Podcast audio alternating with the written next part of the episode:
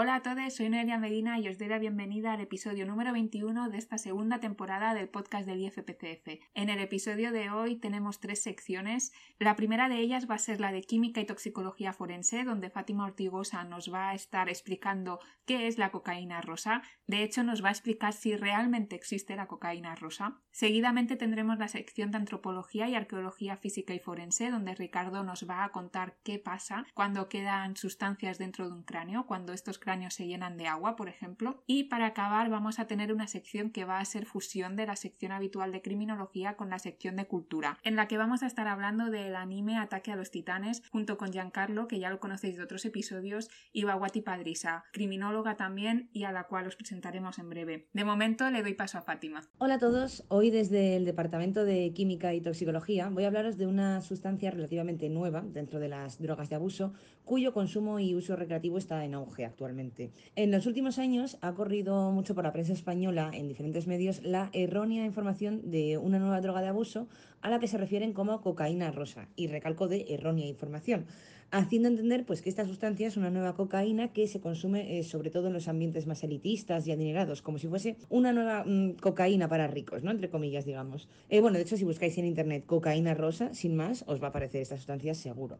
Bueno, pues esta información, como os digo, es completamente falsa y el problema es eh, bueno, que esta gran desinformación de los medios eh, ha ido extendiendo este término para una sustancia que no tiene nada que ver con la cocaína.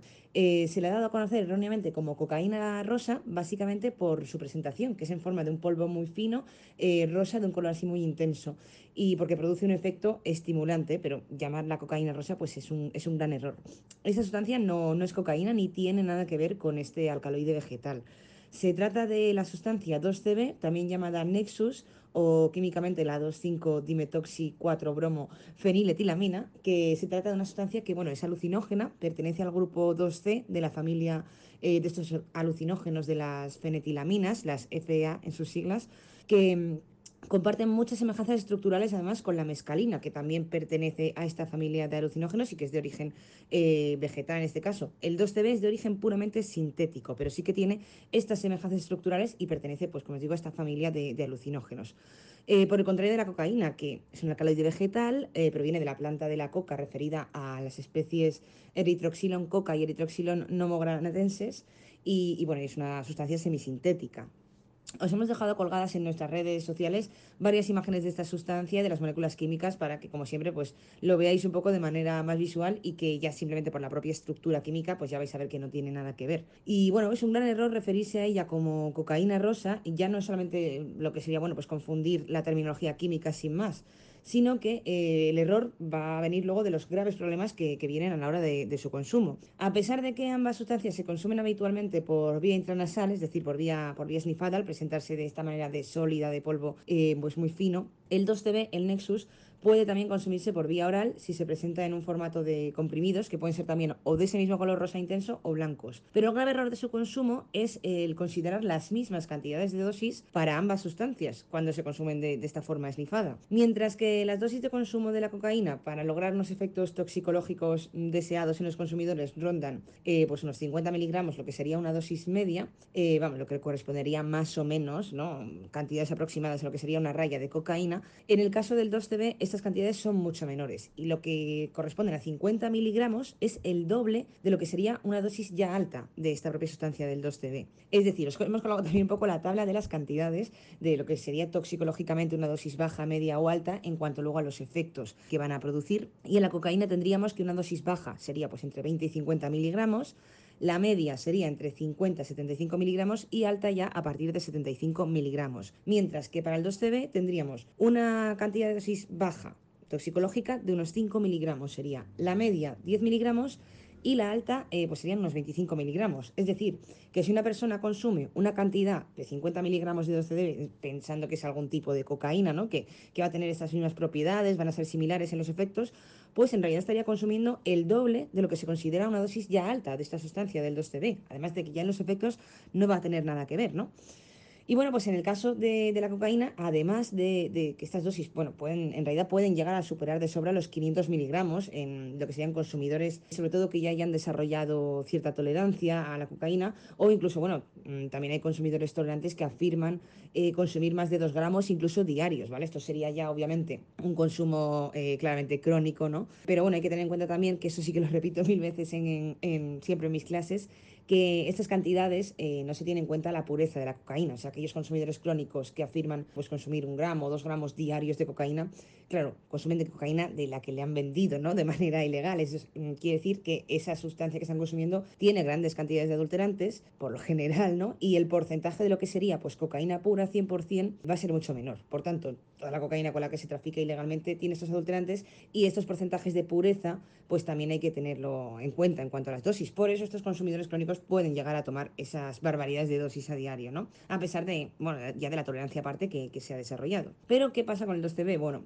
con el 2CB, con esta sustancia, Nexus, como os digo, la mm, errónea cocaína rosa, esas cantidades eh, pues son extremadamente altas y peligrosas. Eh, a pesar de que no se ha documentado casos de muerte por el consumo de esta sustancia, eh, no se tienen datos toxicológicos de lo que sería la dosis letal del 2CB, ocurre mucho esto en los alucinógenos, también lo cuento mucho en mis clases, que no se tienen estas dosis letales para humanos de, sustancias alucinógenas porque ya las dosis efectivas ¿no? de, que provocan efectos son mucho menores que las que podrían llegar a producir la muerte. Y en muchas de las sustancias no se tiene el dato científico de, pues esto sería una dosis letal. Estaría muy, muy, muy, muy por encima de las, de las dosis que ya se pueden considerar altas en muchos alucinógenos clásicos también. ¿no? Pero bueno, centrándonos otra vez en el 2DB, eh, sí se tienen documentados en casos en los que sí que se han llegado a consumir pues estas cantidades ya mayores, ¿no? Eh, quizá mm, confundiéndolos con esta cocaína, con que es un tipo de cocaína, ¿no? Al ser cocaína rosa tal, al creerse que es. Y, bueno, pues tenemos un relato que de, un sujeto que llegó a consumir 100 miligramos de, esta sustancia y aunque no tuvo consecuencias graves, sí que los efectos que experimentó de manera alucinógena, todos esos efectos eh, psicodélicos fueron muy fuertes. Eh, esta historia en concreto, la de este sujeto que, que, mm, consumió 100 miligramos de 2CB, eh, la contó el propio Alexander Surgin, que bueno, para que los que no conozcáis a este hombre, fue un químico, bioquímico, farmacólogo y psicofarmacólogo que aportó prácticamente toda la información que tenemos hoy en día del MDMA, o sea, del éxtasis, y a él le debemos todos los estudios científicos, toxicológicos, bueno, prácticamente todos los estudios que empezaron a hacerse con esta sustancia, con esta droga de abuso y, que tan extendida está en nuestros días. Bueno, pues Alexander Shulgin eh, sintetizó en una de sus investigaciones con este tipo de sustancias, sintetizó el 2CB. Esto fue en 1974, es decir, que esta sustancia en realidad se considera como una nueva droga eh, emergente, estaría dentro, se englobaría dentro de las conocidas NPS, eh, New Psychoactive Substances, es decir, nuevas sustancias psicoactivas, porque el uso recreativo ha surgido en los últimos tiempos, o sea, pero ya veis que, que, bueno, nueva lo que se dice nueva tampoco, porque se sintetizó en el 74, o sea, tiene más de 40 años la sustancia en realidad, pero eh, bueno, se considera así como dentro de las NPS, dentro de estas nuevas drogas emergentes, porque su uso recreativo, pues eso, ha aumentado mucho en, los últimos años. Y bueno, pues eh, Suljin fue quien nos relató que accidentalmente un compañero suyo tomó esta cantidad de 100 miligramos de, 2CB sin que las consecuencias fueran fatales, pero sí, eh, pues como os he contado antes, el viaje psicodélico, esta experiencia alucinógena que tuvo, pues sí que fue bastante fuerte.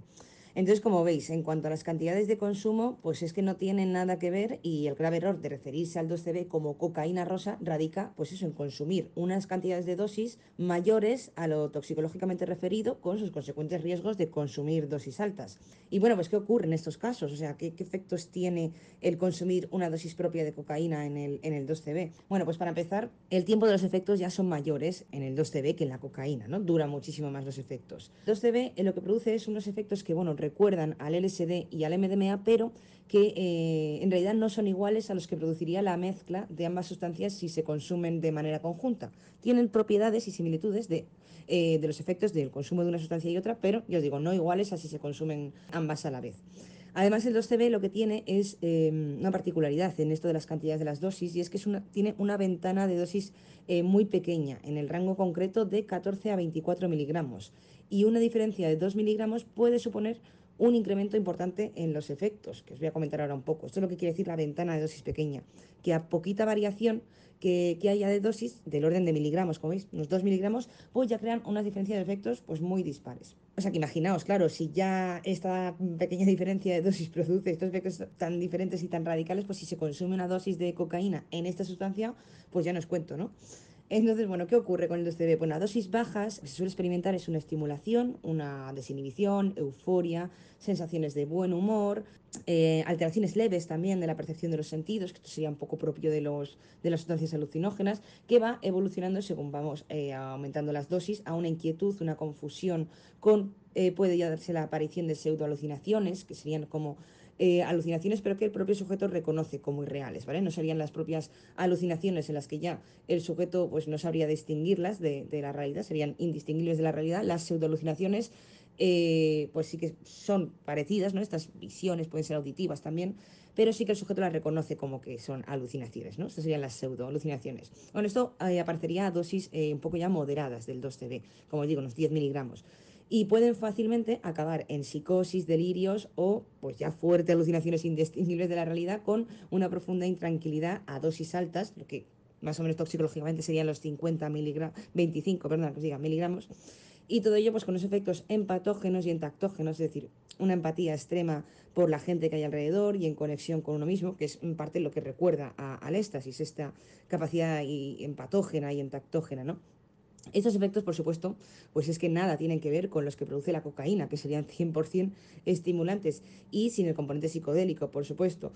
Por tanto, pues eso, si se consume una dosis extremadamente alta de 2CB pensando que es cocaína por erróneamente llamarla cocaína rosa, ya no solo desaparecen los efectos positivos que pudieran llegar a tener el 2CB con dosis moderadas, sino moderadas bajas, sino que bueno, ya dan paso a delirios mm, paranoides, ya a dosis muy altas puede aparecer una psicosis aguda, unos ataques de pánico, em, agresividad, intranquilidad y a nivel fisiológico, pues taquicardias o posibles convulsiones incluso pueda llegar. Eh, todo esto depende, por supuesto, del organismo del sujeto, ¿no? Pero eh, sí que se pueden dar y, claro, pues pone aún más en riesgo la salud del consumidor. Así que, bueno, pues ya sabéis, si lo leéis por ahí en la prensa, pues están muy equivocados al llamarlo cocaína. Y bueno, pues espero que, os haya gustado esta información, aunque ha sido cortito, pero, pero bueno, espero que hayáis aprendido estas curiosidades y, que si os lo encontréis por ahí, pues ya sabéis que esta sustancia no es cocaína y que hay que tener mucho cuidado con esto. Eh, por último, pues como siempre, recordaros que podéis mandar vuestras preguntas o diversos temas de los que queréis que hablemos en los siguientes podcasts y yo, como sabéis, pues desde la química y toxicología forense os respondo. Y nada, recordaros que, bueno, que toda esta información, así como pues otros estudios más profundos que se realizan en toxicología forense de las diferentes intoxicaciones de drogas de abuso, dosis, efectos, eh, la extracción a partir de las plantas naturales, os lo contamos eh, con todo detalle en el curso de Química Forense y Toxicología del Instituto de Formación Profesional de Ciencias Forenses. Así que bueno, os animo a no perderos los siguientes podcasts. Un saludo a todos. Y vamos con la sección de arqueología y antropología. Retomando el podcast donde lo dejamos hace ya bastante, porque sí que hemos tenido una serie de temas intermedios, ¿no? Como la reconstrucción, bueno, el envejecimiento facial que hicimos y la continuación sobre programas específicos sobre el caso Alcácer o en este último caso las compañeras eh, Loreto y Camila que hicieron, presentaron una parte de, de su tesis a partir de una entrevista y tal de la que tuve el placer de estar en su tribunal de tesis. Vamos a continuar un poco donde lo dejamos, retomaremos un poquito antes de poder antes de poder seguir, sobre todo porque es un caso que nos ha llegado esta misma semana al laboratorio de la que hace muchísimos años que no que no veía, Si recordáis, eh, teníamos, eh, bueno, teníamos una serie de subdivisiones dentro, de, dentro del aspecto tafonómico. Teníamos por un lado la tafonomía eh, biológica, que es aquella que va a estar vinculada a los seres vivos, no humanos, que serían los animales y las plantas, ¿vale? Que eso no entraré mucho en detalle porque es algo que ya hemos visto anteriormente. Por supuesto, los humanos, por un lado, ¿no? Tanto por acción antrópica, que incluiríamos en cierto modo la tafonomía cultural, ¿vale? En el sentido de, un tratamiento de cadáver después de. Eh, como ritual, vaya, cremaciones, momificaciones, etcétera. Eh, y luego hay que añadirle, por supuesto, la contaminación, que también la mayor parte de la contaminación eh, procede, de, procede del ser humano. ¿vale? Recordamos también que había una, eh, una tafonomía que va a ser la geológica, ¿vale? Que va a ser aquella que va a ser fundamentalmente la presión mecánica, es decir, el peso del suelo, los materiales que contenga este en contacto con el, con el individuo que provoque una serie de daños, generalmente fracturas, ¿no? como resultado de esta presión. Máxime si además está cerca de una zona donde hay eh, una vía de comunicación, ¿no? porque el tráfico rodado lo que hace es enviar vibraciones a, lo largo del suelo y provocar una serie de, de fracturas y discontinuidades. ¿no? Y por supuesto el pH, ¿vale? La degradación que puede tener los restos con el pH puede hacerlos llegar a desaparecer, ya no solo el esqueleto, sino también la dentición, como hemos visto en algún que otro ejemplo en clase, ¿no? Bueno, los alumnos que nos escuchen, los que no, pues ya saber dónde estamos, ¿no? Eh, institutoforense.net barra arqueología o instituto.net barra eh, intensivos y ahí tenemos los cursos de, mi departamento y también los intensivos para por si queréis, ¿no? Entonces, otra parte que era hasta donde quería llegar, ¿vale? Eh, que los que ya me conocéis de otros programas o de clases en la facultad o en, algún curso intensivo que vayamos haciendo o algún anual, ¿vale? Tiendo un poco a divagar pero bueno, todo acaba teniendo sentido, vaya. Y volviendo al sentido, ¿vale? Decíamos que tenemos otra parte de tafonomía que es la tafonomía ambiental. De qué manera la luz, la temperatura y la humedad pueden generar una serie de daños en el registro óseo. De estas tres, vaya, por supuesto que van a estar por ausencia o por presencia, van a hacer una serie de daños a, los restos, ¿vale? Pero en este caso la que quería que nos centráramos iba a ser sobre, sobre el agua, ¿vale? La humedad en este caso, ¿no? Porque la humedad también se puede registrar por ausencia de la misma, por pérdida drástica de la misma o por acumulación drástica de la misma. ¿Vale? Entonces, por inundación quiero decir, porque no haya humedad o porque de repente se pierda automáticamente unos restos que estén enterrados al abrirlos y dejarlos al descubierto si hace mucho sol, ¿vale? Eh, pierde esto, pierde esta humedad y el hueso reduce la masa, pero sin la capacidad de poder tener una respuesta eh, orgánica, porque el individuo ya ha fallecido. Entonces se generan una serie de tensiones superficiales que pueden provocar pues fracturas y descamaciones, ¿no? Pero ya me estoy divagando otra vez. Eh, donde quiero que veáis es sobre la aparición de agua estancada. ¿Vale? Eh, esta, esta, semana nos ha aparecido un cráneo que tenía una línea de nivel freático dentro de, dentro de la bóveda craneal. Técnicamente hablando, ¿vale? Un nivel freático es el, es el nivel en el que se ha quedado estancada durante mucho tiempo el agua y todos los residuos ¿vale? eh, que han quedado en flotación quedan eh, suspendidos en el agua, por supuesto, pero se adhieren a las paredes. Cuanto más tiempo haya estado expuesto en esta misma situación, más tiempo esas concreciones eh, han tenido para poder adherirse, solidificarse y formar parte ya de estos casos. Entonces puede ser por muchas razones, puede ser pues porque esté cerca de una zona de, de río, ¿no? Un río, un lago que se, bueno, más un río que un lago, ¿no? Que, se desborde y, eh, y tenga un caudal mayor y entre en una zona donde en un principio no tenía que entrar porque haya habido una escorrentía, por ejemplo, ¿no? que haya llovido mucho y que se haya acumulado agua en una zona muy concreta, o en zonas que estén cerca de, aguas subterráneas, ¿vale? En el que eh, ascienda el nivel del agua a lo largo, de, a lo largo del año, incluso, incluso a lo largo del día, puede ser, ¿no? Porque me acuerdo de una vez hace ya bastante, era pues casi 20 años, ¿no? Fue realmente cuando empecé, que estaba trabajando en una, en un yacimiento y nos pusimos a dibujar el, de aquella vez que se dibujaba, ahora se hace fotogrametría, gracias a Dios, porque, porque madre mía el dibujo, ¿no? Pero bueno, lo que, lo que ocurría era que había, nos habíamos puesto los aperos para, eh, para ponernos a dibujar y ocurrió que eh, empezó a elevarse el nivel de agua. Y todo lo que habíamos sacado pues había mojado y todos los papeles, todos los dibujos anteriores los perdimos, lo cual fue una tragedia. Pero bueno, pues no nos había eh, porque habría que hacerlos de nuevo, lo cual también lleva mucho, mucho tiempo.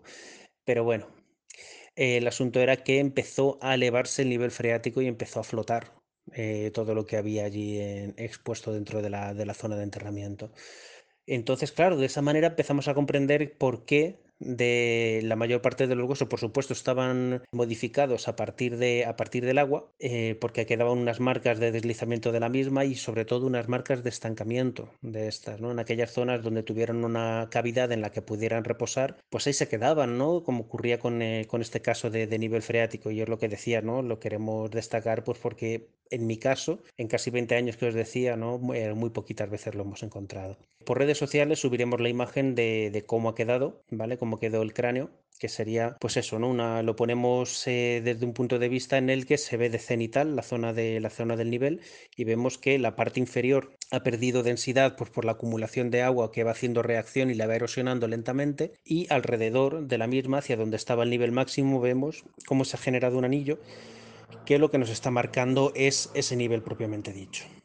Es eminentemente dañino, porque como ya habéis visto, el agua, la acumulación o la pérdida drástica o la ausencia de la misma siempre va a provocar daños. Lo que se busca es una estabilidad para mantener los restos. Y este caso no iba a ser no, iba a ser muy diferente, ¿vale? Entonces tiende a erosionar la superficie de contacto, a pesar de que sea una acumulación, ¿vale? Porque empieza a hincharlo también, ¿vale? Pero también va a dejar una marca que nos está indicando exactamente eso. Poco más por hoy.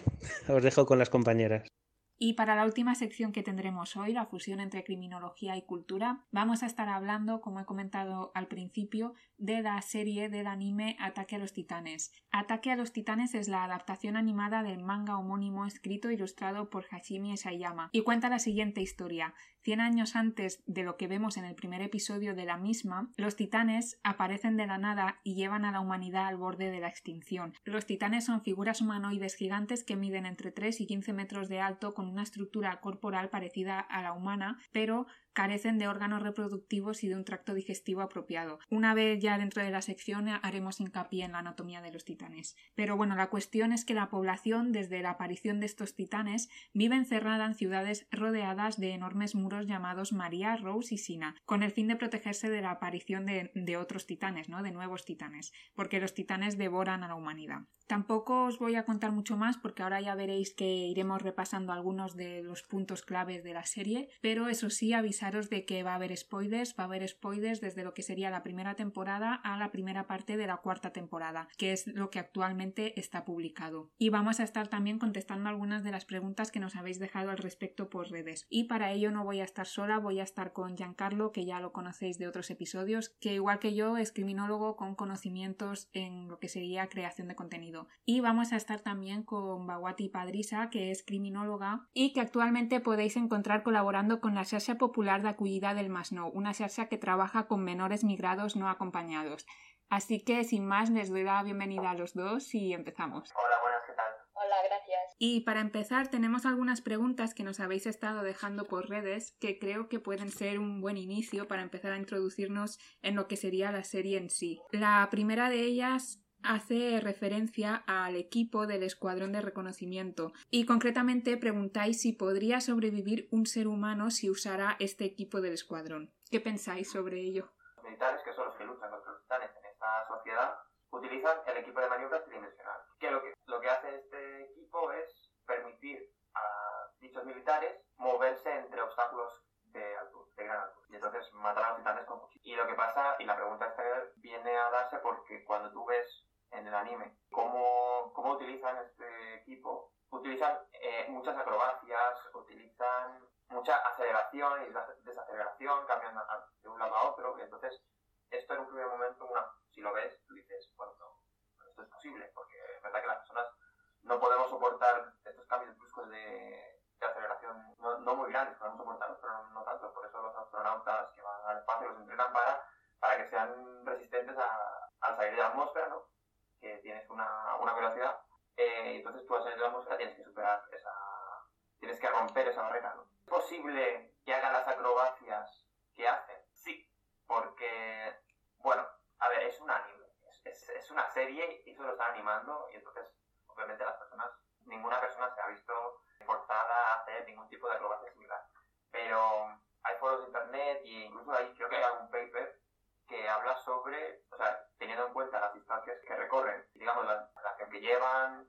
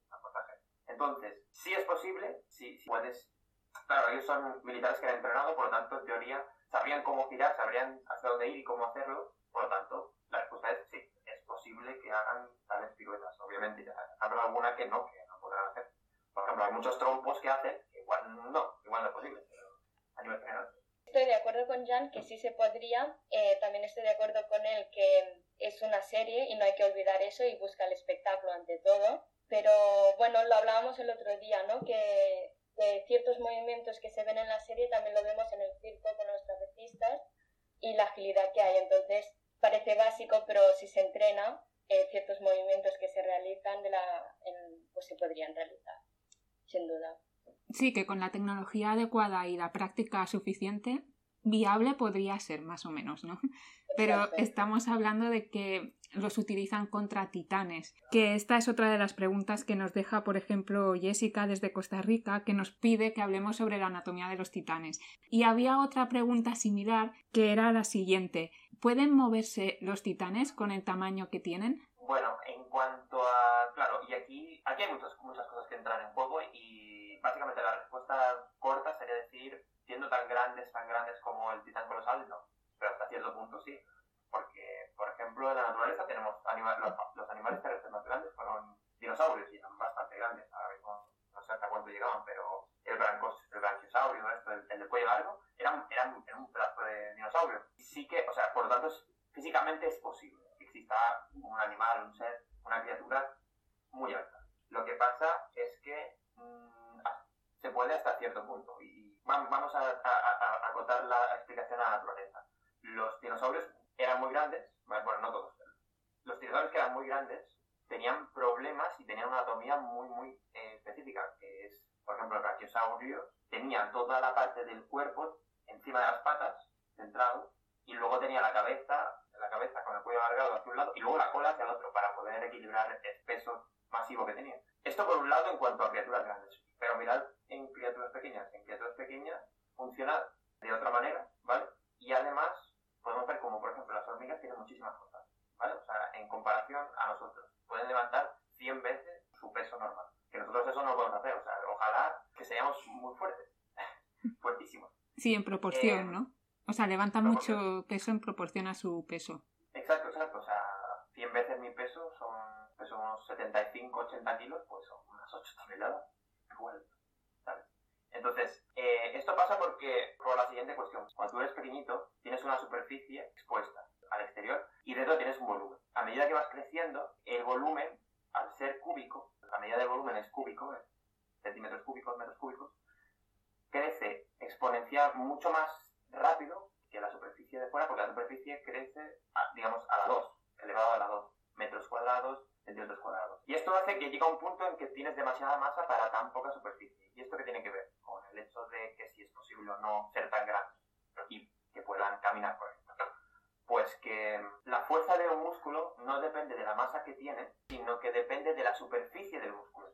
Es decir, de lo grande que es, no de lo que pesa, no de la masa que contiene, sino de lo grande que es. Cuanto más grande, más fuerza puede tener. Y entonces tú, si vas aumentando de tamaño, la superficie, lo grande que es, no aumenta tanto como lo que pesa. Es decir, lo que pesa aumenta mucho más que lo grande que es, por lo tanto no se puede sostener. Entonces, por ejemplo, el titán colosal, midiendo 60 metros, no se sostendría. Y pasaría algo, que esto lo hemos comentado off cámara, que lo has dicho tú, Noelia, lo del titán En la cuarta temporada, ¿no? Que hay un titán que no se puede levantar. Exacto, el padre de historia. Le pasaría eso, porque son conscientes que, y de hecho lo dicen, que es como más grande que el titán colosal y es tan grande que no se sostiene. Y mucho menos con, con la anatomía de, de, humanos. Porque, como ya he dicho, un dinosaurio tenía una anatomía específica para sostenerse. Siendo bípedo, sería imposible. O sea, no se aguantaría. Bueno, y que los movimientos que tiene el titán colosal con los otros titanes es mucho más lento en comparación. Bueno, por los que somos amantes de Marvel también lo podemos ver en Ant-Man, que Ant-Man cuando es pequeñito se mueve súper rápido y cuando es grande sus movimientos son mucho más lentos porque requiere mucha más fuerza para mover toda esa masa. Entonces creo que primero que no sería posible y después si fuera posible sería tan lento que sería casi inofensivo. O habría tiempo de sobras para poderlo neutralizar. Totalmente. Y siguiendo con la anatomía hay otros dos detalles que creo que también debemos comentar. Uno de ellos es el hecho de que no tienen genitales, que bueno, personalmente yo creo que esto es un tema de diseño. Lo justifican diciendo que no tienen deseo sexual ni se reproducen, pero básicamente yo creo que es por un tema de diseño porque estéticamente, visualmente, hacer titanes de tamaño, bueno, titanes, ¿no? Personas de tamaño grande en un anime desnudas es como más fácil, ¿no? Dibujarlos sin genitales, digamos. Sí, sí, que no, no, te lo publica nadie eso. E- Exacto.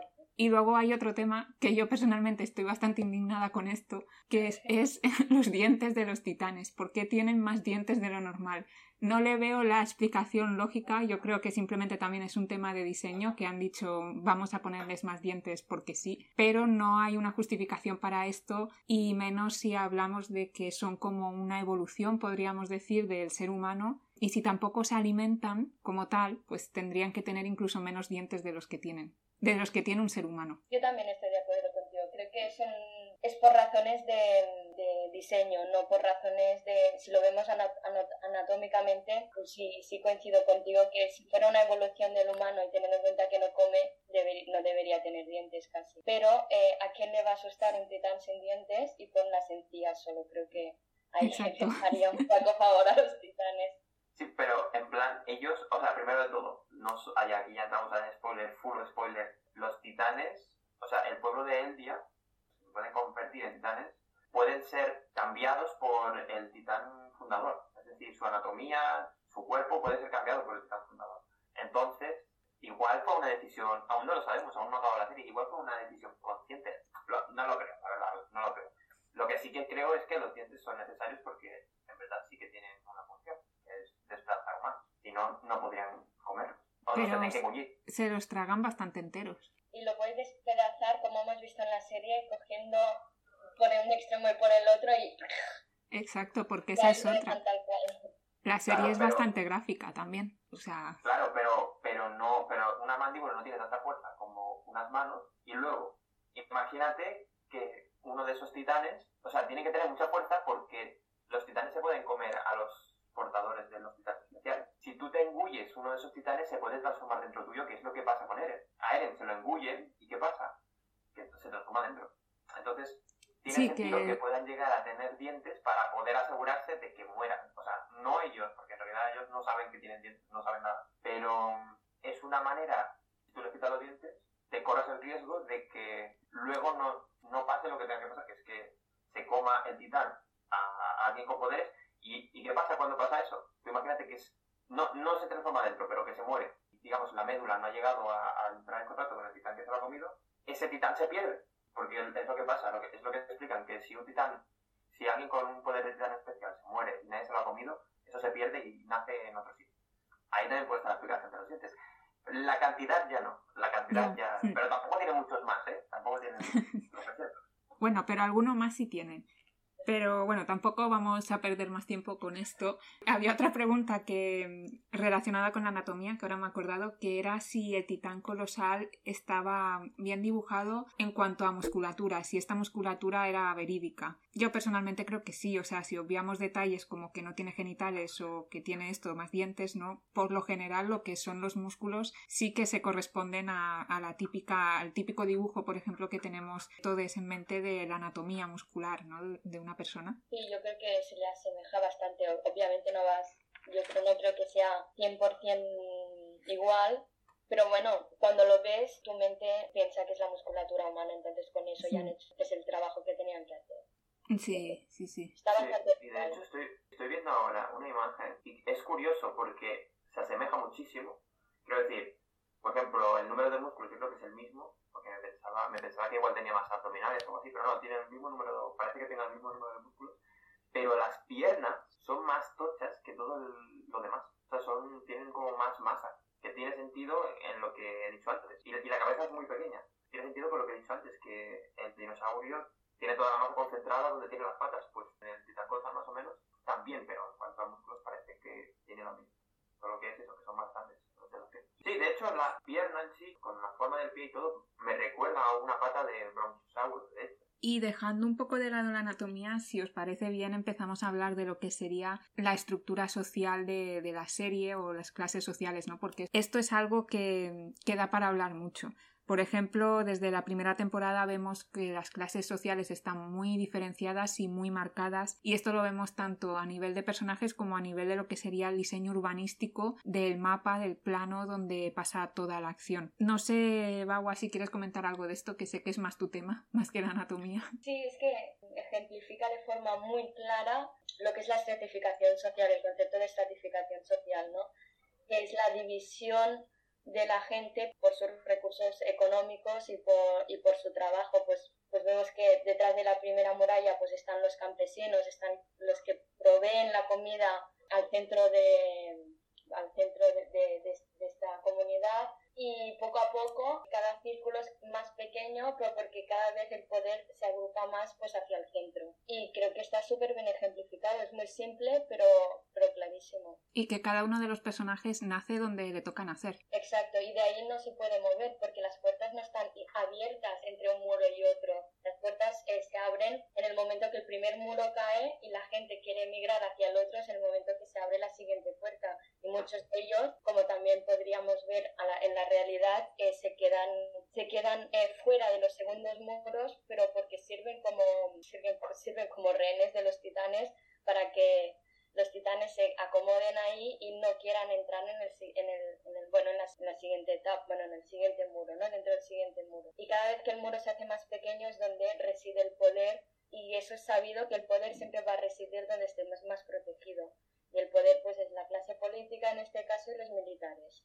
Hmm. La clase media, digamos que pasa a ser clase baja en el momento en el que la primera muralla cae, ¿no? Por ejemplo. Exacto, sí, totalmente. Pero la clase social más baja siempre es la primera en caer y la que primera pues va a servir de rehén para los titanes. Sí, los usan de carnada. Y, y nadie, nadie se plantea nada, y de hecho en toda la serie nadie se plantea irse a vivir a otro sitio que no es donde está, excepto los que están en el ejército que quieren ir a la policía militar, que hacen esto de los 10 primeros, se podrán ir a la policía militar. Que ya, y, ahí empieza a criticar el cómo funciona la certificación social, el todo el entinglado político que hay allí, y es que refleja muy bien la, realidad, porque es que normalmente funciona así, y es que los 10 mejores no van a ir a pelear contra los titanes, van a ir a proteger a los, a los reyes. ¿Que es una monarquía? Es una monarquía. Sí, es una monarquía que siguiendo también un poco con el tema de la estratificación, también vemos como, por ejemplo, tres de los protagonistas son tres niños, ¿no? Er-, Eren, Armin y Mikasa, que viven en lo que sería la, la zona de la tercera clase social. Y estos son niños a los que les toca vivir situaciones muy duras, situaciones de guerra, y que al final son niños que pierden a sus padres y les toca ser menores que migran, digamos, a otra clase social, ¿no? Que emigran por supervivencia solos y a ver qué pasa, ¿no? Un poco eso supervivencia. Sí, es que de aquí se puede, bueno, se, podré, se podría mm, extraer, eh, de la serie se pueden extraer a nivel social muchas realidades que pasan pues, en, en, nuestra, en nuestro día a día.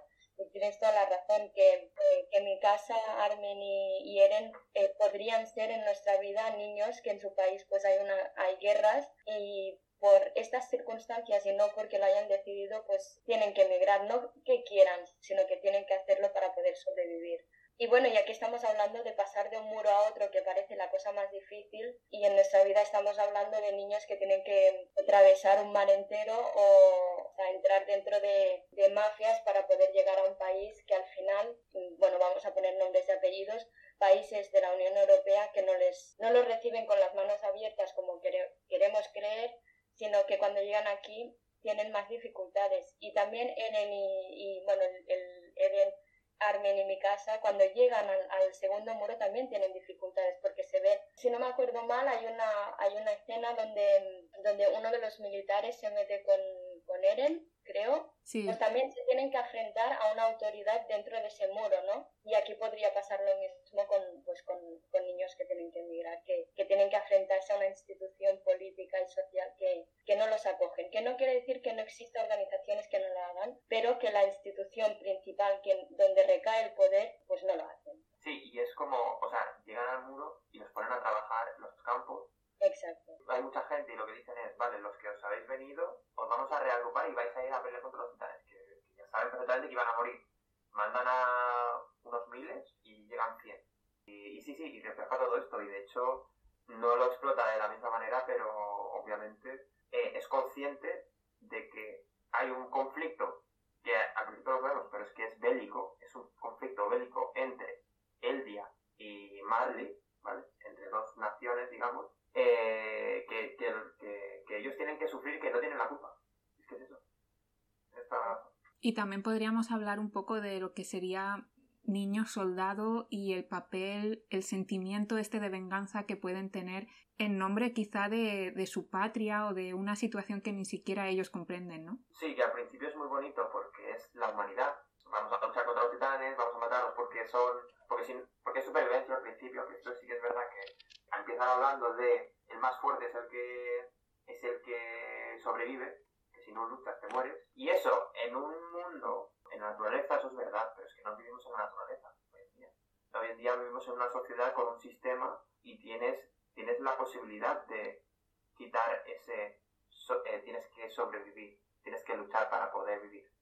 Y... Es una estructura que te permite no luchar para sobrevivir, en teoría, ¿no? debería existir, o sea, deberías tener esa seguridad. Sí, y bueno, y ya trayéndolo a la realidad, en verdad, lo que, lo que tenemos hoy en día es una estructura que el otro día estaba hablando con alguien, una persona que estaba leyendo un libro sobre economía, ¿vale? Sobre, no economía, sino sobre eh, planteamientos filosóficos de sistemas económicos, ¿vale? Claro, y estábamos hablando y él me dijo algo así como, estábamos hablando de comunismo y capitalismo, ¿vale? caras de la moneda, claro, estamos hablando al principio de cómo el comunismo pues tenía sus problemas, ¿vale?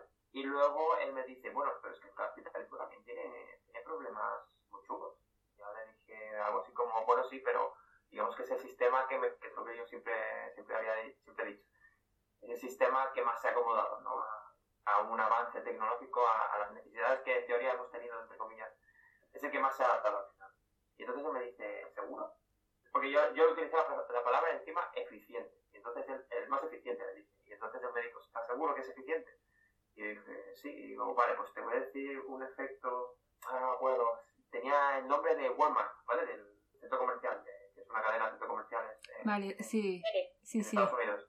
Y lo que planteaba es, efectivamente, es muy eficiente, porque tú, el coste que tienes, lo vas a asumir y luego tendrás beneficios, ¿no? El, el mercado funciona así, tienes unos costes y para poder sobrevivir necesitas que los beneficios sean, o sea, tener beneficios que en la plusvalia sea, te, te, te, salga positivo. Hmm, es eficiente a nivel de economía, entonces, digamos, de economía de poder. Más de lo, que, de lo que ganas. Y entonces él decía, es, en una empresa esto va, va bien este sistema porque tú, si necesitas 30 tractores, pues solo vas a utilizar, solo vas a hacer 30, los porque se va a autorregular, ¿vale? En el comunismo lo que pasa es que igual no haces 30, igual haces 40 porque así también todo el mundo tiene trabajo, ¿sabes? Y entonces estás perdiendo ahí eficiencia. Pero, y me dijo esto que es que, no, es, que es lo más sencillo del mundo, pero no, no había caído nunca. Y es que nuestro sistema está ideado para sacar las materias primas y la mano de obra barata de otros países. Claro. claro. Y eso tú cuando lo estás hablando, cuando lo estás valorando, no lo tienes en cuenta. Entonces me dijo, es exactamente, el Walmart lo que hace es hacer lo mínimo para, necesita ofrecer al mercado y encima los que vienen al supermercado tienen lo que, lo que necesitan. Entonces, para necesidad, utilizan lo menos posible. Pero es que al hacer esto, tú no estás teniendo en cuenta todos los engranajes que hay detrás, que son las personas de países en vías de desarrollo que están prácticamente esclavizadas. Entonces, ¿puedes decir realmente que el capitalismo es el sistema más eficiente o es el sistema que a, que a ojos de los que tenemos, digamos, el poder, parece más? Y eso, eso fue muy interesante no hay que olvidar que el capitalismo lo deberíamos definir como un sistema económico, como Noelia mm. antes lo ha matizado, no como un sistema de, como un sistema funcional de una sociedad, sino simplemente como un sistema económico depravado, muy depravado, que es el que mejor se ha instaurado hasta ahora. pero también porque la historia, pues porque como tú dices, Jan, al final eh, vivimos en una sociedad en la que el capitalismo ha ganado y se nos cuenta lo bien que funciona el capitalismo sin tener en cuenta todo la, toda la maquinaria que, que existe detrás y que nosotros no vemos, pero porque no está en nuestro país, sino que está en otros países y esos países reciben las consecuencias negativas de este, de este, capitalismo. Y además el capitalismo lo que hace es potenciar, motivar al consumismo. O sea, el capitalismo vive del consumismo. Exacto. Se junta con muchas cosas que, se que benefician a la gente que tiene poder y cambiar eso es muy difícil, aunque sea muy pocos, el poder reside, o sea, beneficia a aquellos eh, que tienen el poder y tienen la capacidad de cambiar esto, pero no quieren por razones obvias. Todo esto venía a eso de, que al final el poder como que es el que manda y el que decide, digamos, ellos dicen que cuando los envían fuera a, pelear contra los titanes, a, la población esta que en teoría sobra, los, los están utilizando. Y digamos que los protagonistas son conscientes de que iban a morir, porque los protagonistas han enfrentado a los titanes protagonistas saben qué significa. Pero vemos a lo largo de la serie que mucha gente cuando se los encuentra le preguntan, oye, ¿y cómo son los titanes? Y aunque esto no se, no se explore en la, en la serie, porque tampoco pretende eso, parece como si los, de, los del centro, de los que a medida que te vas acercando al centro, no saben lo que es. Por lo tanto, igual para ellos, se lo vendieron como, vamos a enviar a estos héroes a ver si pueden acabar con Entonces, en realidad es que funciona igual. O sea, no hemos cambiado mucho. No, hemos cambiado mucho desde de, lo que se hacía hace, hace cinco siglos. Mm, que esto también es destacable, o sea, la serie pasa en un futuro utópico, pero este futuro utópico tiene muchos matices que recuerdan a lo que sería nuestro pasado eh, de la actualidad, ¿no? O sea, por ejemplo, hay muchas referencias, muchos paralelismos con lo que sería el nazismo. Mm, bueno, distópico más que utópico, la verdad. Eso, exacto, sí, distópico. Y eso, paralelismos con el nazismo, ¿no? Con lo que sería una sociedad que quiere reprimir a una parte de la sociedad sin un motivo aparente, también un poco, bueno, aparente. El motivo digamos que es la venganza por lo que han hecho sus antepasados, que aquí entraríamos en el dilema de si es ético culpar o juzgar a alguien por lo que no ha hecho esa persona, sino por lo que ha hecho su pueblo en el pasado o, su grupo étnico o, o al colectivo al que pertenece. No sé qué pensáis de esto, porque también hay un tema en la serie y es que utilizan mucho el castigo contra los familiares, contra amigos, contra el entorno de la persona más que contra la persona en sí, por ejemplo, porque esta persona esté muerta o porque crean que, como herramienta va a ser más útil la amenaza al, prójimo que a la propia persona. Que yo, o sea, yo creo, esto sale en la serie creo que es mucho más eficiente sentenciar una pena a, una, a un familiar que a uno mismo, porque uno mismo al final pues acepta lo que la condena que le puede tocar, pero creo que nunca nadie aceptaría que esa condena le tocara a sus padres, a sus mm, hermanos, hijos, etc. Y también es un recurso utilizado por el poder como un recurso de, de, amenaza, de decir, bueno, pues si tú no nos lo das porque tú puedes resistir a no, a no dar información o, bueno, no pagar por lo que has hecho, hacérselo a un miembro de la familia siempre es mucho más efectivo y siempre vas a ceder porque obviamente no quieres que le hagan daño. Y a la, otra pregunta, perdón, era... Bueno, no lo recuerdo exactamente, pero era el dilema este de ético que pueda haber en culpar a un colectivo por lo que ha hecho ese mismo colectivo pero en el pasado. Por ejemplo, si hablamos del nazismo, mm, el odio, por ejemplo, ahora a los alemanes por parte de judíos o cosas así que puede darse. Claro, por eso siempre está bien que existan, referente a este tema, ¿eh? que exista una mm. transición, una transición real. Vemos Alemania como un ejemplo de buena transición. Bueno, pues sacaron bueno, el nombre de las plazas, hicieron una, una memoria histórica a su pasado, asumieron el pasado que tuvieron. Eh, no creo, seguro que existe, pero no creo que mm, el ideal mayoritario sea el de de ver un alemán y pensar, no me caes bien porque tu pasado es un pasado bueno, manchado de sangre al final por, por la historia, pero eh, esto es posible siempre y cuando se haga una transición bien hecha y siempre respetando y dando valor a los que perdieron porque la historia siempre la escriben quienes ganan. Y un buen ejemplo es Alemania y un mal ejemplo en este sentido, porque no tenemos ley de memoria histórica y no hemos hecho pasos para avanzar hacia ella, ni hemos hecho una buena transición, porque podemos ver eh, que los poderes que antes existían en el franquismo siguen existiendo en poderes del Estado o jueces o policías pues, dentro del Estado español. Eh, podemos ver que las mismas personas que conformaban aquel gobierno siguen estando en posiciones de poder ahora mismo en España, pues España sería de momento un mal ejemplo de una buena transición.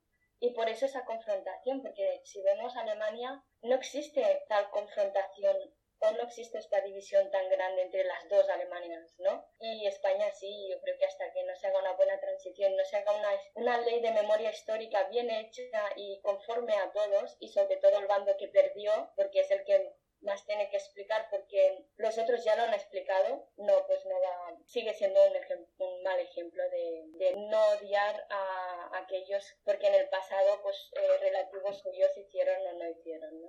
Sí, sobre la ley de memoria histórica sí que es verdad que en los últimos años se ha avanzado un poquito, se han hecho eh, pinceladas como abrir algunas fosas, pero es mínimo en comparación con todo lo que habría que estar haciendo. Exacto. Y más teniendo en cuenta que están desapareciendo los testimonios de, que, de aquella época. Y yo creo que se lo debemos y que en España sigan existiendo calles eh, de, de, generales y dictadores, pues creo que es un síntoma básico de que no se ha hecho una buena transición. Exacto.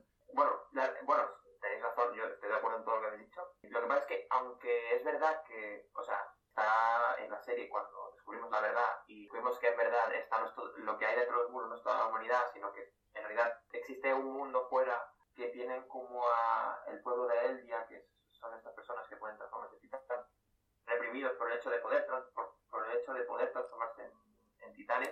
Sí que es verdad que tiene tintes autoritarios, el cómo los tratan, ¿no? Porque los tienen en guetos, hacen que se maten entre ellos al fin y al cabo, porque los titanes son como ellos, pero transformados. Yo creo que esto se ejemplifica mucho más ahora, cuando Eren se le va un poquito la pinta.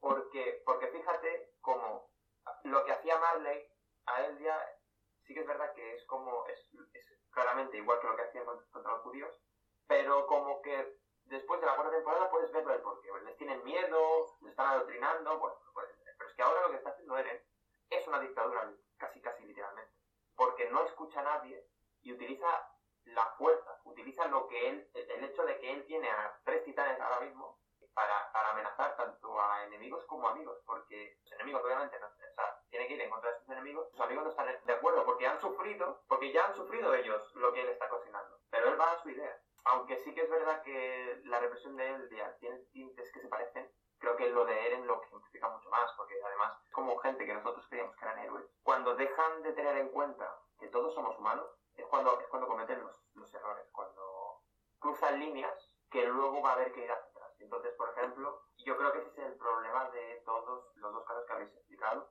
La deshumanización del enemigo para poder realizar cosas atroces. Exacto. Y esto es lo que hace muy bien la serie, que es como ponerte en la piel de todos y decir, es que todos somos humanos.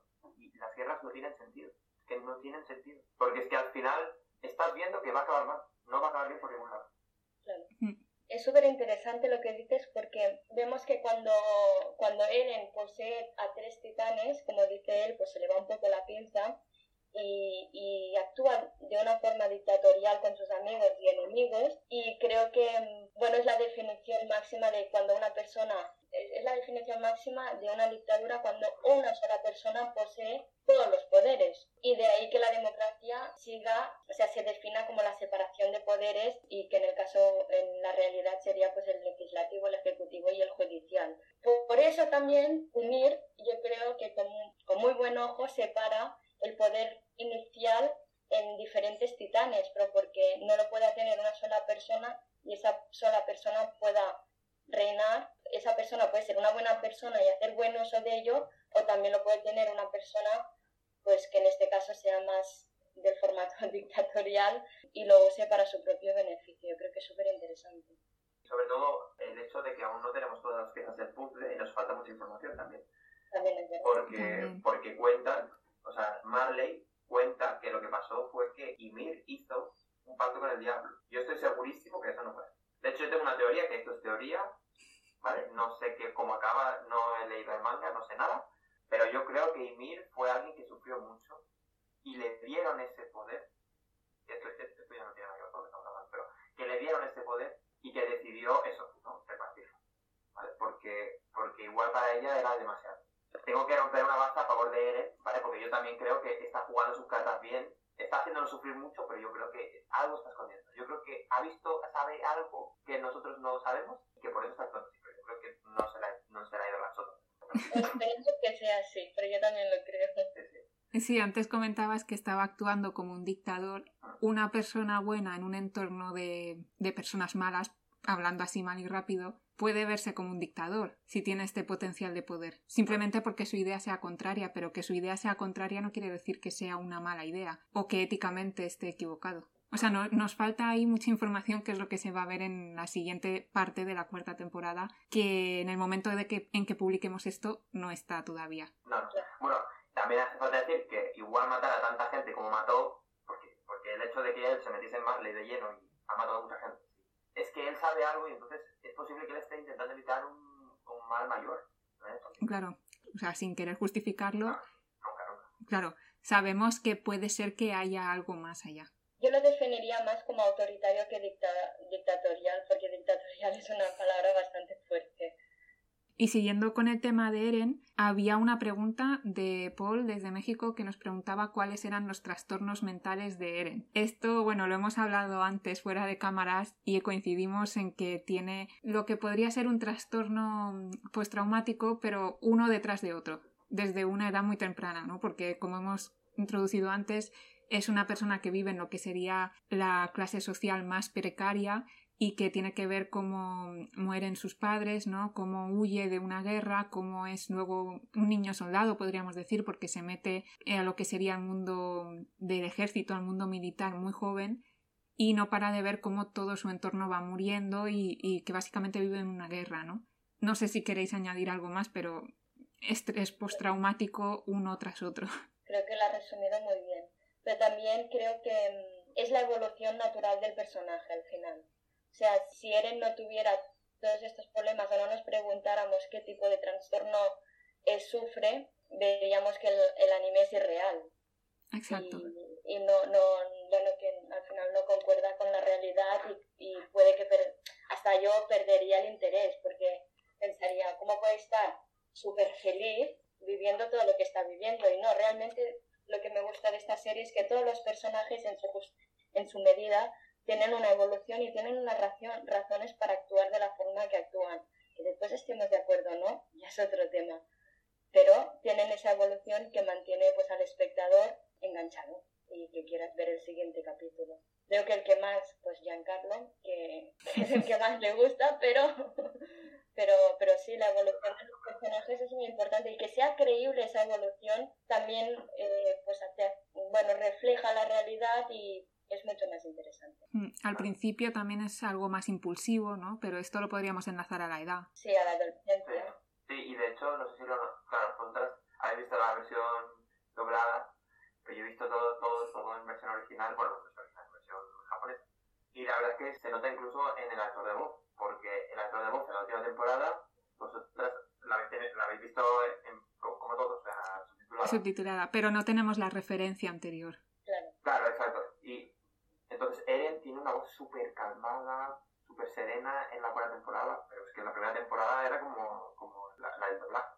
Era, estaba siempre gritando y, y, bueno, el matiz este de estar siempre alterado lo tenía. Y ahora está siempre calmado. Cuando habla con Reiner, la conversación esta que tienen en el sótano, está súper calmado, en un momento se altera. Y de hecho creo que solo se ha alterado una vez con Hanji, y se ha, pero creo que ni siquiera en ese tanto la voz como en la primera temporada. También comentabas que Eren había pasado por una evolución de ser uno más a ser luego el especial, ¿no? El que es el titán, y luego a ser otra vez uno más, cuando se da cuenta de que no es el único que puede ser un titán. Claro, sí, o sea, es que es, a, mí, a, mí, es lo que me, me encanta de, de, esta serie y bueno, de, del medio en general, que le tienen mucho, o sea, saben muy bien que tienen que, que lo que más se tiene que trabajar es un, es un personaje.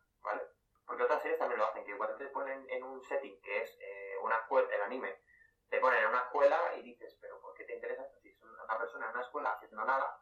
Y es porque le, le ponen mucho cariño a los personajes. Y, y Eren es el mayor, es, el mayor ejemplo de esto, por, por eso, por lo que has dicho. Eh, porque hablábamos de, primero es, bueno, es una persona normal, ¿no? ¿no? No, sé qué especial ni nada, pero él quiere, tiene una meta, ¿vale? Y de repente ve que no puede, ¿vale? Porque lo matan a los cinco capítulos. Pero luego vemos tiene poder de titán, ¿vale? Y entonces en ese momento él dice, hostia, vale. Y bueno, luego vemos como él empieza a creer que, que los demás mueran por él está justificado. Porque él es especial, él tiene el poder de titán, no hay nadie más como él, y tiene que sacarse la él. Y entonces, luego pasa todo el entramado de la familia Reis, se da cuenta que de, en verdad no es especial para nada. De hecho, hay gente más especial que él que tiene el poder de desbloquear otras habilidades que él no puede. Y entonces, de hecho, es la primera parte de la tercera temporada que está de un llorón espectacular. Sí. Está llorando toda la temporada. Eh, de hecho, hay un meme en internet que es Eren, aparte de gritar, lo secuestra. Y, es y entonces eh, se da cuenta, después de todo esto, de que él no es especial y pide que y le pide a Historia que se lo coma. Porque ella puede la humanidad. Lo que pasa es que luego pasan todo lo que pasa, con todo lo que pasa, se da cuenta, y después de un capítulo que me encanta, que es eh, espectador, algo así, se llama Bystander, se llama en inglés, que es como en los primeros capítulos vimos cómo Eren se tuvo que esforzarse para aprender a, utilizar el, equipo de maniobras y se ve que el, su equipo, o sea, su cinturón estaba roto, ¿vale? Y aún así se pudo sostener, o sea, como que como que se esforzó muchísimo por poder hacer lo que él quería, ¿vale? Después de, unas tres, después de tres temporadas nos, nos, nos dicen que en, en realidad había sido el instructor que quería, digamos, fastidiarle su sueño porque él no se sentía especial, el instructor, y, no quería que nadie más lo fuese. Ahí nos damos cuenta como, es verdad, Eren no es especial. Y al final del capítulo sale su madre y dice, no, no, es que mi hijo no es especial para nada, pero a la vez sí es especial porque ha venido a este mundo. ¿Vale? Y entonces es como, vale, no es especial, pero igualmente tú puedes hacer la diferencia. Es, es lo que, es, es, la evolución que tiene el personaje, ¿no? Es, vale, mmm, yo igual no soy nadie, pero voy a esforzarme para, para llegar a ser libre y aquí viene lo del síndrome de estrés postraumático, que ya me hubiese gustado a mí ver qué hubiese hecho Eren si, si no hubiese habido nada más, pues hubiesen salido y hubiese, hubiese habido libertad, porque después de vivir en guerra, te digo yo que no va a estar quieto, o sea, no, no va a estar bien de la cabeza. De hecho, descubre que no, no es que sea libre, sino que todo el mundo quiere que muera. Y de hecho, por eso, cuando al final de la tercera temporada señala hacia el mar y dice: Nuestros enemigos están allá, están más allá, tenemos que seguir luchando. Y por eso ese cambio de personalidad en la cuarta temporada, que es alguien que le da igual todo lo que antes no le daba igual. Él al principio de, la serie no hubiese matado a gente para lograr su objetivo. De hecho, en la, segunda, en la tercera, al principio de la tercera tienen este problema de, hostia, ahora no matamos titanes, ahora matamos gente. Entonces ahí vemos la, evolución que tienen todos los personajes y en específico por todo lo que harían Sí, ahora que recuperando una pincelada de lo que has dicho, ¿no? Has comentado que Eren en la primera temporada llora bastante. Esto es algo que quería comentar y es que tenemos, por ejemplo, personajes masculinos que son muy sensibles, ¿no? O que son como débiles, podríamos decir. Por ejemplo, Armin, que luego vemos como su papel es crucial como ingeniero, ¿no? Por su inteligencia más que por su fuerza física. Y, y vemos también... Y, vemos también como hay miembros de los ejércitos o de los cuerpos militares que, que no pueden más, que no aguantan más e incluso recurren al suicidio. Que esto es algo que en la actualidad también vemos muy representado en lo que sería en la, en la vida real, ¿no? Personas que han tenido una trayectoria militar y su cabeza ya no puede más una vez cuando lo dejan, ¿no? Es lo que comentaba ahora también Jan de si hubiese podido ser libre Eren, ¿no? ¿Qué hubiese pasado con su cabeza? Esta serie hace muchas cosas bien a nivel narrativo, pero una de las cosas que hace mejor es, y ya lo he dicho creo, representar cómo es la guerra para las personas, tanto para un bando como para otro. Sí. A mí me gustaría añadir que, que creo que, que, sí, que el, el, hecho de pertenecer en un ejército y saber que, que, te pueden destinar a la guerra genera un tipo de estrés que te puede llegar al suicidio. Pero también creo que el suicidio llega a las, al, bueno, las personas eh, que, que, forman parte de la, de la clase más, más baja del ejército ante la imposibilidad de cambiar el sistema del ejército en sí mismo, de ver que funciona de una forma es totalmente jerárquico, muchas veces discriminatorio y ante la imposibilidad de denunciar o ver que lo denuncias y que bueno y que llegan que esas voces o esas denuncias se las lleva al viento, y que, que, es muy difícil también a la vez salir de este, de este sistema, puedes entrar con toda la agilidad, ¿no? Te puedes encontrar anuncios eh, en internet o en, yo qué sé, en las redes sociales de entra en el ejército. Puede que después querer salir de, de, de, de esa estructura es difícil y la gente pues recurre al suicidio. No me voy a adentrar a dar datos porque realmente no lo sé, pero creo que es un secreto a voces que es una realidad dentro del sistema.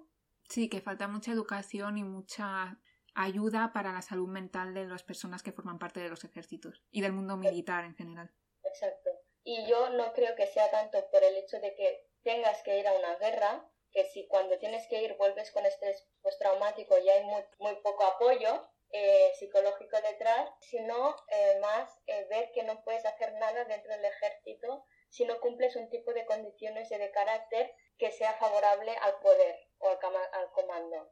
Y al final, en este caso, por ejemplo, hablamos de un Estado monárquico que envía a los hombres a morir y, bueno, hombres y mujeres, ¿no? Que envía a sus ejércitos a morir y los tiene controlados a través de la policía militar, pero que incluso hay personas que van a, a la guerra, digamos, a morir sin saber realmente a qué van, que no saben por qué están muriendo ni siquiera. Bueno, es el gran logro del, de, de los ejércitos, que es creer que mueres por tu patria de ahí que exista dentro del propio ejército eh, ciertas dinámicas o cierta, ciertas actividades que te llevan a, a, que crezca ese sentimiento de pertenencia, ¿no? Yo creo que se da mucho el sentimiento de pertenencia al ejército, pues ya sea porque cantas el himno o porque te vistes de una forma específica o porque te dan un poder específico y porque te recuerdan cada día que sin ellos la patria no está segura, lo que, lo que convence a mucha gente de apuntarse y, y morir, como en el caso de la serie, de morir y no saber por qué estás muriendo, por quién o para qué. Sí, pero, pero la serie sí, pero la serie no es así. O sea, la serie es diferente. De hecho, o sea, sí que es así, pero al final, al principio no. Al principio estás muriendo por la humanidad. Hmm. Claro, pero este, este, concepto de la humanidad está instaurado desde el propio poder. sí, pero no sales si no quieres. Tú, tú, te puedes apuntar o no. O sea, claro, actual también, pero una vez estás dentro, lo que te inculcan es que lo haces por un motivo. En el caso de la serie es por la humanidad, en el caso real sería por la patria, y por la patria y por la libertad. Claro, pero ¿qué es exactamente la patria, no? Es hasta dónde se justifica todo. O sea, se justifican los actos por la patria, pero realmente ¿qué es? Claro, sí, sí. Sí, y en verdad es eso, ¿no? O sea, al principio tú... Yo no me considero alguien pro-militar, ¿vale? Pero al principio de la serie con lo de ofrecer sus corazones. ¿Cómo, cómo? Creo que todos estábamos con el puño en la. Exacto, exacto. O sea, te inculca la secta, ¿no? O sea, te inculca el sentimiento de secta, de forma parte de algo también. Sí, pero por eso, porque al final o hacen eso o mueren. Pero luego vemos que, primero, no es, no es la humanidad entera y de hecho, al tú hacer lo que estás haciendo, estás haciendo daño a otras personas. Ahí está, ahí está el juego y el por qué esta última temporada ha sido tan intenso. Y siguiendo con, la, con lo que sería la creación de personajes, algo que tampoco hemos comentado es el papel que tienen las mujeres en las organizaciones militares, que son también muy estrategas y, y ágiles, ¿no? Lo vemos, por ejemplo, con el caso de mi casa. Bueno, yo creo que hace una buena representación la serie y también hace una buena representación en cuanto a que existen mujeres eh, militares, estrategas, eh, hábiles, pero también eh, que nunca llegan al poder, ¿no? Porque cuando vemos eh, los jefes máximos eh, en algunas de las reuniones, no te sabría decir en, en qué episodio, en qué, mm, en qué temporada, siempre son mayores y hombres. Entonces creo que también es otra buena representación de, de la realidad dentro de ese ejército. Tenemos también muy representado cómo la policía agrede al pueblo, ¿no? Llega la policía militar, llega incluso a asesinar civiles y en contraataque la legión ataca a, los a estos policías. O sea, hablamos del pueblo, entre comillas, ¿no? La legión sería como el bando del pueblo atacando a la policía militar que sería la que realmente debería de proteger al pueblo. Sí, que ni siquiera es la policía, que es como un tipo de CIA extraño. Exacto. Que, no existe ningún, ningún registro, digamos, nadie sabe que existe. Es como un rumor así que hay y y van a matar a los, a los que intentan ir en contra, que es lo que hace la CIA directamente. y esto acaba en un golpe de Estado, ¿no? O sea, esto también... Mm. spoiler, pero bueno, ya hemos avisado que iba a haber spoilers. Tenemos golpe de estado en la serie. En realidad es como un, o sea, es como el paso el, el, curso natural de las cosas. Esto ha pasado muchísimas veces en la Revolución Francesa, eh, Revolución Americana del té, luego por ejemplo, bueno, muchas veces en, en Roma no sé cuántas veces eh, pasó lo de que uno no estaban de acuerdo con lo que hacía un emperador, Julio César, a Julio César lo apuñalaron y esto pasa, esto pasa cuando, cuando no tienes en cuenta el pueblo, al final el pueblo se va, se va a revelar. Sí, es una buena representación al final de las diferentes evoluciones que puede tener una civilización. Y bueno, antes que estábamos hablando un poco de personajes, hay otro caso, no sé si queréis comentar algo, pero tenemos un caso de relaciones LGTB, con el caso de Ymir y Historia. Eh, fue de ver, ¿eh? bueno, creo que eh, Ymir es, es, lesbiana y, eh, bueno, y fuera de cámara comentábamos que Historia em, podía ser bisexual. Creo que está bien que haya representación, no es una representación muy... Sí que he visto en Twitter que hay mucho fanfic, pero que me parece genial, o sea, lo adoro, pero es decepcionante para la comunidad que acabe con que pase lo que pase con Eren, pero bueno, ¿qué le haremos? A ver, con Eren no pasa nada. Esto es una, es una teoría que, que, tengo yo loca de, de, que igual Eren está con la historia y que por eso se ha leído un poco la chota porque va a tener un o, o, con el spoiler que puede ser esto. O, con, con, el peligro que pueda ser. la premonición. Es verdad, es que yo cuando dices algo me lo creo que ha pasado ya y no debería. Eres mi de información fiable. Bueno, pero ahí están, ¿no? La cosa es que ahí están esos dos personajes que no es la trama principal y está como muy sutil, pero están. Sí. Podríamos decir en el mundo LGBT que al final ha muerto otra lesbiana, pero no pasa nada. es anime. No, y además es verdad que lo estamos hablando antes sobre las mujeres en el ejército. Y la verdad es que, o sea, las mujeres en esta serie están, están muy bien representadas, la verdad. O sea, de hecho, Historia, aunque al principio no quiere ser eh, reina, por ejemplo, al final acaba siendo. O sea. Asume el papel de reina también. Asume el papel, asume el papel pero es que como yo creo que igual mucha gente le pasaría, muchas mujeres pasarían que, oye, yo por qué tengo que ser, yo por qué tengo que ser reina, no quiero. Pero luego, pues lo hace. Lo haría perfectamente y yo creo que lo hace bastante bien. No salió mucho, pero yo creo que lo hace bastante bien.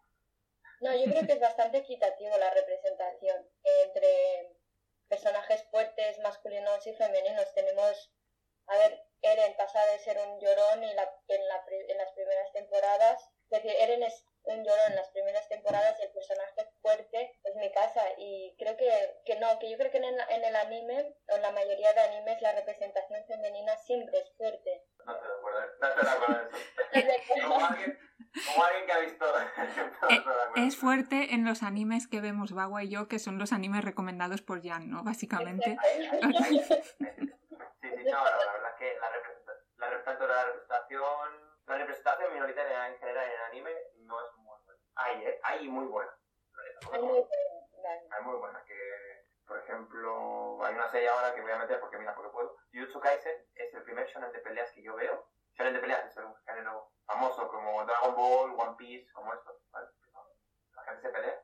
Eh, es la primera vez, hay una escena que esto, esto lo veo mucho con personajes tanto en anime como en películas, que las, las mujeres no parecen que sean mujeres porque no tienen problemas mujeres. Eso, es un problema. ¿Vale? Y, y, en esta serie, Jutsu Kaisen, hay un diálogo que tienen dos chicas peleando, ¿vale? Peleándose por sus cosas, y de repente y una le dice el por qué está peleando con ella, que es que es que algo así, como que él no entendería, a ella no la entendería porque, me explico mejor. O sea, la protagonista está peleando contra, contra alguien, ¿vale? No son enemigos, simplemente son, es como una competición rara, ¿vale? Y entonces la protagonista le gusta mucho ir de compras, le gusta mucho verse bonita, verse guapa, ¿vale? Y a la otra, y la otra es como alguien que se ha esforzado un montón, ¿vale? Se ha esforzado un montón, porque, y entonces sale esto de, tú no me entiendes porque, porque tú eres, tú eres mujer y, y muy femenina y no, no te mereces eh, estar aquí. ¿vale? Es como una escuela de, de ¿vale? Y ahí hay que ser fuerte. Y entonces la, la protagonista acaba diciendo, ¿y qué?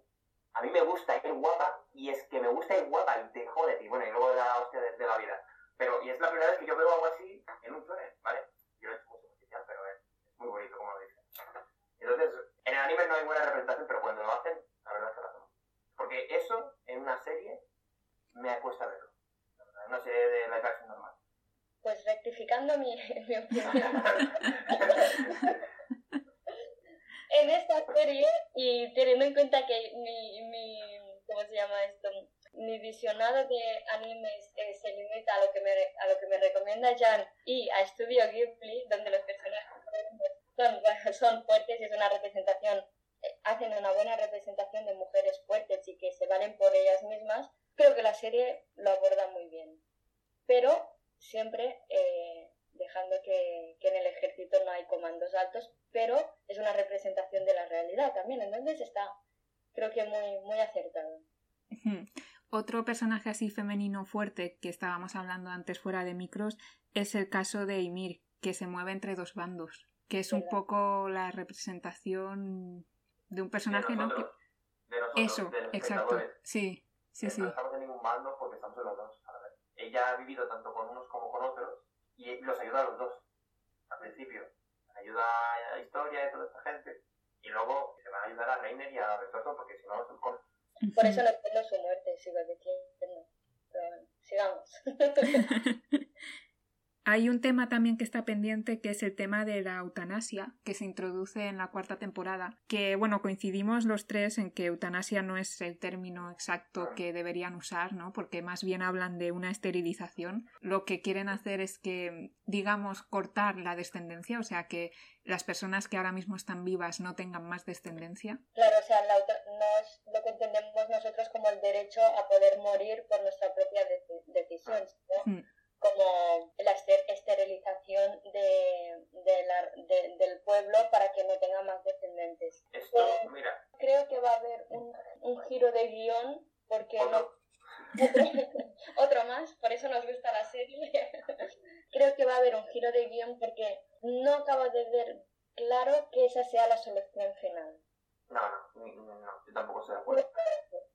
Y es lo que decíamos, que Eren está poniendo y en cuanto al término de eutanasia, el término que utilizaron al traducirlo el manga no es el mismo que han utilizado ahora con el anime. Y lo que utilizaron fue eugenesia. Ah. ah, claro. Que la eugenesia es como la mejora de la raza, así digamos. Se utiliza para. Es que no se utiliza para personas, se utiliza para animales, por eso. Es como la mejora de, la, de una raza animal para. O sea, utilizan los cruces para, para que mejore la raza. Hmm.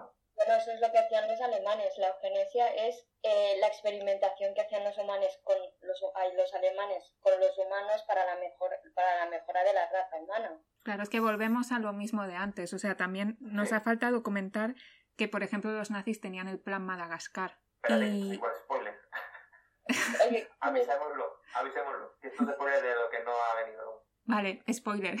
Pero lo, lo, suelto así ya. Si no queréis el spoiler, ya lo tendríais que haber parado. Lo que sería la ciudad de Marley, o sea, Marley, donde pasa la acción, es la isla de Madagascar. No, no, al revés. El paraíso es Madagascar. Eso. O sea, hay parte de la acción que pasa en Madagascar, que hace referencia al plan Madagascar de los nazis. O sea, si tú coges el mapa de un trozo de, del mundo en el que coges, en el que está Marley y está el paraíso, tú lo giras y es Madagascar al revés. Mm, y África. O sea, es África y Madagascar. Yo, yo cuando me lo contaste, Jan, me explotó la cabeza literalmente. sí, bueno, en plan, el plan era coger a todos los judíos, llevarlos a Madagascar y hacerlos trabajar. Por suerte, o sea, incluso hubo una iniciativa para ver cómo se podía hacer esto, pero por suerte no, no iban a hacer. Y bueno, también hay una crítica muy fuerte a las religiones, cambiando mínimamente de tema. Tenemos, por ejemplo, este grupo casi sectario, podríamos decir, que, que idolatra a los muros. Que sí, que otra vez igual que el gobierno tiene una agenda escondida, tiene secretos y cosas que no queremos empezar a ver, pero sí.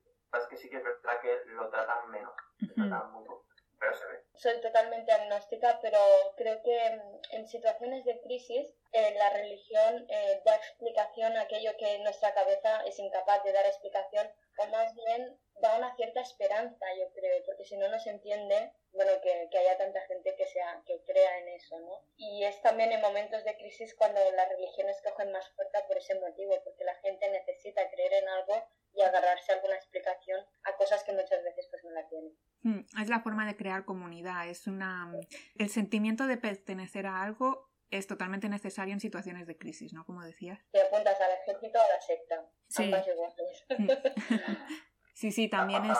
igual, pero... pero se ha entendido, ¿no? Yo creo que se ha entendido.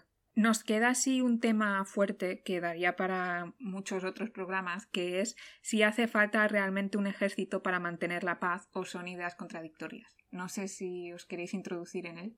¿Quieres decir algo? O si hay algún otro tema más ligero que queráis tocar antes. No, yo creo que lo comentamos, ¿no? Esto, eh, el, ejército es contrario a la definición propia de la paz. Pero es, es, no diría necesaria, pero existe porque entre los países hay una gran desconfianza, porque para generar paz o para que exista paz, los países, ya sea la Unión Europea, del Medio Oriente, de, Estados Unidos, de Sudamérica, eh, tendrían que confiar entre ellos y esto no existe.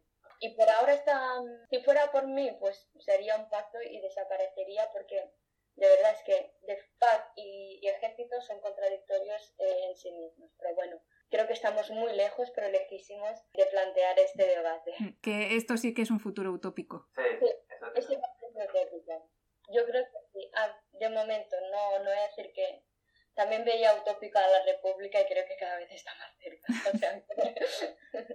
bueno, pero la, la, República yo, la, yo siempre la he visto, a ver, es posible, pero es que sin, sin ejército, sin ejército quiere decir cambiar de sistema totalmente sistema económico, porque el capitalismo depende de los ejércitos que tienen puesto Estados Unidos en, en, en África y Claro, sí, sí.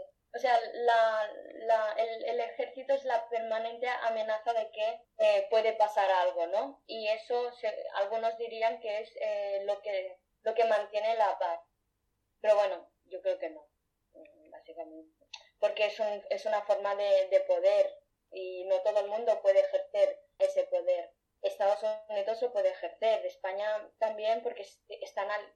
por eso los países pequeños se alían con los más grandes en este sentido. Pero, pero bueno, yo creo que esa justificación, em, desde mi punto de vista, no, no, no, es verídica porque, porque es una amenaza constante hacia el más débil y no una amenaza constante hacia, em, bueno, hacia alguien igual. Y cuando es una amenaza constante hacia alguien igual, eh, la, la diplomacia no existe, como podría ser Estados Unidos con la China o con Rusia o podría ser con Corea. O podría ser eh, España con, bueno, la derecha española con Sudamérica, que también pasa mucho. Pero es, es verdad, como alguien de Latinoamérica te digo que es, cierto, es cierto.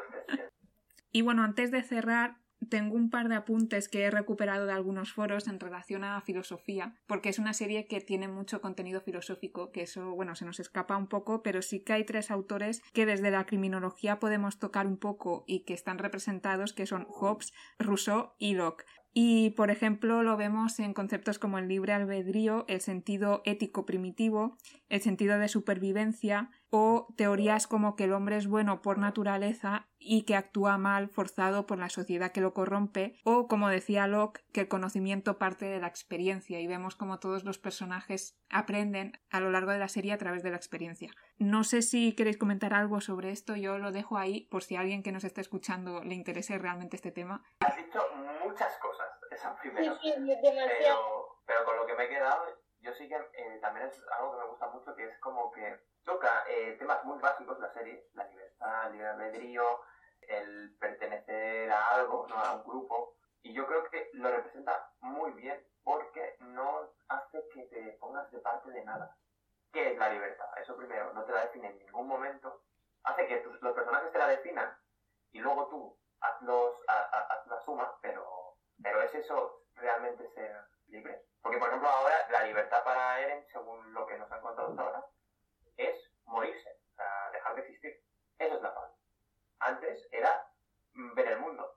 Ah, en algún momento era derrotar a tus enemigos y que no haya nadie que te ponga límites. Y yo creo que lo, lo hace muy bien, que es no hay nada escrito y todo depende del punto de vista.